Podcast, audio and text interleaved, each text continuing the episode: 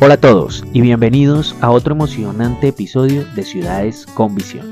Soy Enver Fara, su guía en este intrigante recorrido por el mundo del urbanismo y el desarrollo sostenible.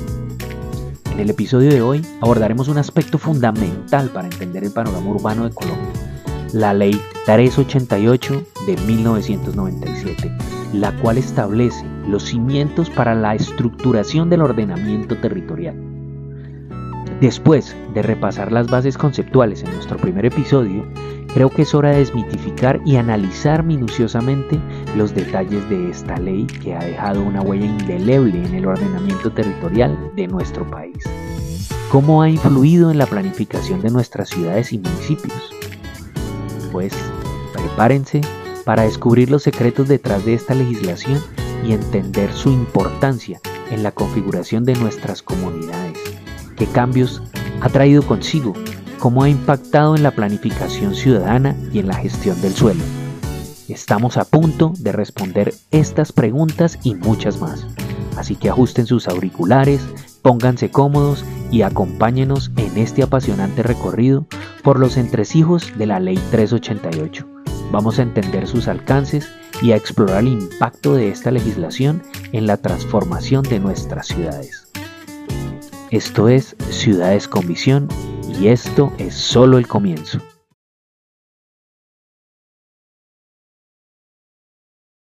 Empecemos, empecemos nuestra línea del ordenamiento territorial en Colombia. Entonces, como veníamos hablando previamente, sabemos que nosotros contamos con una carta magna, que para nosotros es nuestra famosa constitución política del año 1991.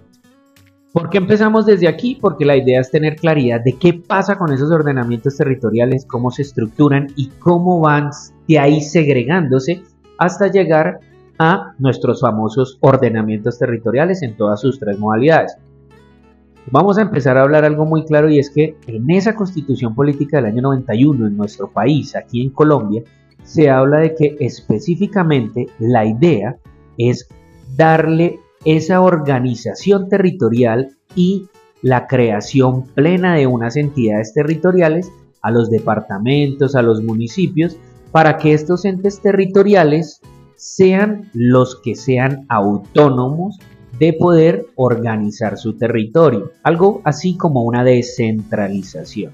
Entonces aquí aparecen ya algunos departamentos, algunos municipios, de acuerdo a las características que tenga ese territorio y que son autónomos financieramente, que son autónomos para hacer este ordenamiento territorial desde su parte técnica, financiera y jurídica, pero cumpliendo con unos lineamientos. Entonces, ¿qué dice nuestra constitución política? Ustedes son autónomos, empiecen a organizar sus territorios. Ahora, después de esto aparece para nosotros la famosa Ley 388 del año 97. ¿Qué hace esta Ley 388 del año 97? Para hacer el introductorio vamos a hacerlo, digámoslo así, textual mientras entramos al ejercicio de poder hacerlo de manera clara y desmitificarlo, ¿sí? sacarlo de ese mito de complejidad para poder explicar qué es. Entonces, primero es una ley. Las características de ley son de obligatorio cumplimiento en nuestro país. Lo que quiere decir que la ley 388 del año 1997 es una normativa que establece las reglas y los procedimientos para ordenar los territorios de nuestro país. El objetivo principal es promover el desarrollo urbano organizado y sostenible en nuestros en nuestras ciudades, en nuestros municipios puntualmente, fomentando la participación ciudadana en la toma de estas decisiones. Por eso normalmente los ordenamientos territoriales en cualquiera de sus estructuras se llaman acuerdos, porque aquí es donde entra toda la población a ser parte de la toma de decisiones de su desarrollo urbano. Entonces, entendido así, lo que buscan ellos es proteger el medio ambiente, garantizar ese acceso a una vivienda digna, de los servicios básicos, promover la justicia social y un desarrollo urbano general. ¿Listo? Entonces, el resumen de esa ley 388 es que es una herramienta para planificar y construir ciudades de manera adecuada y equitativa. Ahora, si entramos al ejercicio de nosotros, para ponerlo de manera simple, como lo hemos venido trabajando y lo que queremos hacer aquí, es, pongamos un ejemplo, hagamos de cuenta que ustedes son un arquitecto y ese arquitecto le han pedido que diseñe una ciudad completa, desde cero, ¿cierto? Entonces, wow, el proyecto de la vida. Voy a diseñar una ciudad desde cero y voy a organizarla a mi manera, ¿sí? Pero, ah, ah, ah, ah, quieto ahí. Antes de empezar a trazar las calles, a poner los edificios, a ubicar esos espacios, ¿cierto? Hay que cumplir con unas normas y en este caso, para nosotros es donde entra en juego la famosa ley 388 del año 97.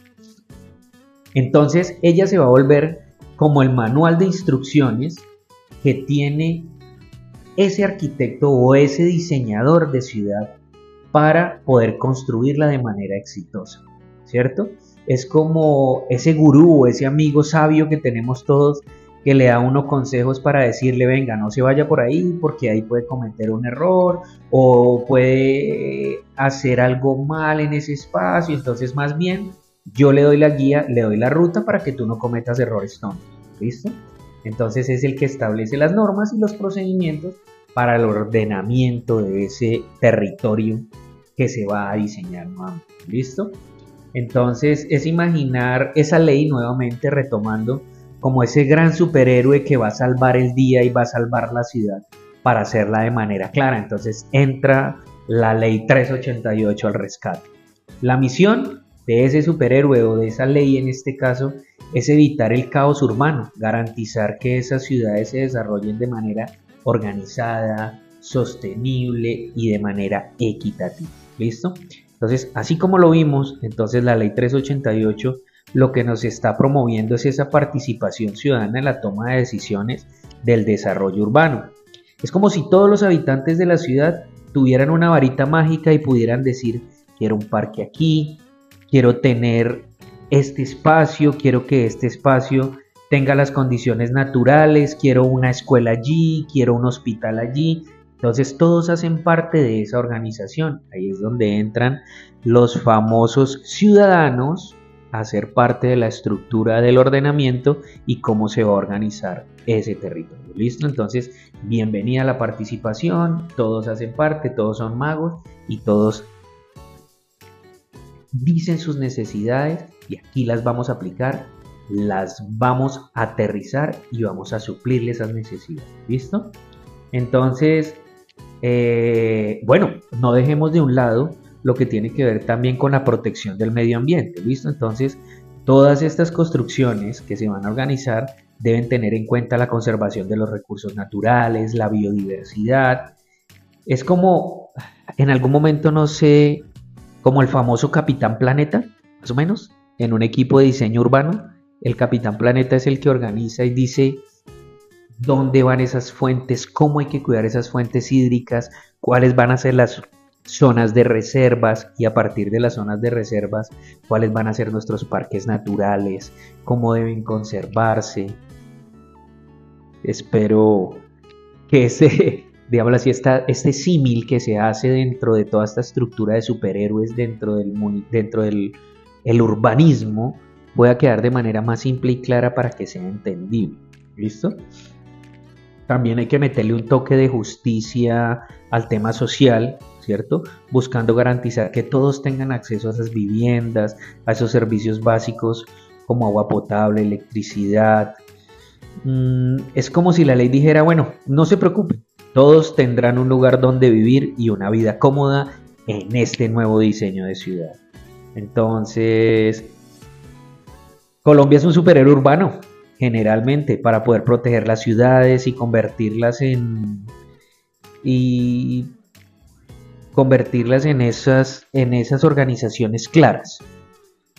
Y finalizando, sabemos que en Colombia, nuestra famosa Ley 388 sería ese superhéroe urbano que protege nuestras ciudades de convertirse en unos desastres caóticos. Promueven esa participación ciudadana, protege el medio ambiente y busca la justicia social. Así que la próxima vez que van a diseñar, organizar un ordenamiento territorial o cuadrar un territorio, recuerden seguir las reglas de nuestra famosa Ley 388. un arquitecto superpoderoso a construir ciudades maravillosas. Sí, es un poco más claro poder entender esa ley 388 y desmitificar todo este gran enredo que en algún momento, si te vas a la norma o te vas a la ley, puedes entender que la, ley 388 del año 1997 fue dada por el presidente Samper en el municipio de Ibagué, en Colombia.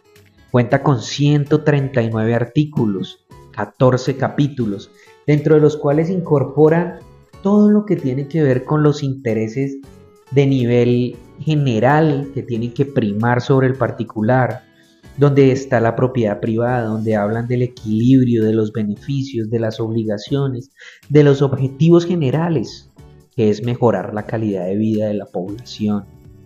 Habla del desarrollo integral, del largo plazo, de las demandas de servicios generales, las vías, los equipamientos. Habla de que además debe estar constituido en tres periodos de gobierno, porque se maneja corto, mediano y largo plazo. También habla de los tipos de ordenamiento, los tipos de ordenamiento que se miden de acuerdo a la cantidad de población que cada uno de ellos tiene para poder clasificarlo. Entonces, esto es de donde deriva. ¿Qué hace? ¿Por qué la ley 388 viene organizada? ¿Por qué está desde allí? ¿Por qué también hablan de las generalidades de que sustituye la ley 9, ¿cierto? Articulando todo lo que tiene que ver con la normativa y la parte urbana de nuestro país, que es el nuevo o el que sobrepone a la ley 9 del 89, a la ley 2 del 91, termina convirtiéndose en la ley 388 del 97, donde cada uno de sus capítulos habla del bienestar de los territorios, de las necesidades, de cómo están compuestos, cómo se zonifican, cuál es la función pública, cuáles son sus principios, qué tiene que ver con la participación democrática y ciudadana, cuáles son sus componentes, qué es una acción urbanística. Entonces si se dan cuenta que es demasiado denso, si ya lo vemos desde una forma simple de explicar y de entender como lo podría entender un niño, es mucho más fácil saber qué es, cómo podemos participar y qué nos va a organizar nuestro territorio. Entonces, así finalizamos este capítulo número 2 que hemos denominado ordenamientos territoriales. Los esperamos en nuestro capítulo 3 y muy, muy, muy satisfecho de poder hacer parte y ser el guía en Ciudades con Visión. Un abrazo para todos y bueno, muchas gracias por habernos acompañado. Los invitamos a seguirnos en nuestras redes sociales y por supuesto a suscribirse para estar al tanto de cada episodio de Ciudades con Visión. Hasta pronto, un abrazo fraternal y gracias nuevamente por ser parte de nuestra audiencia.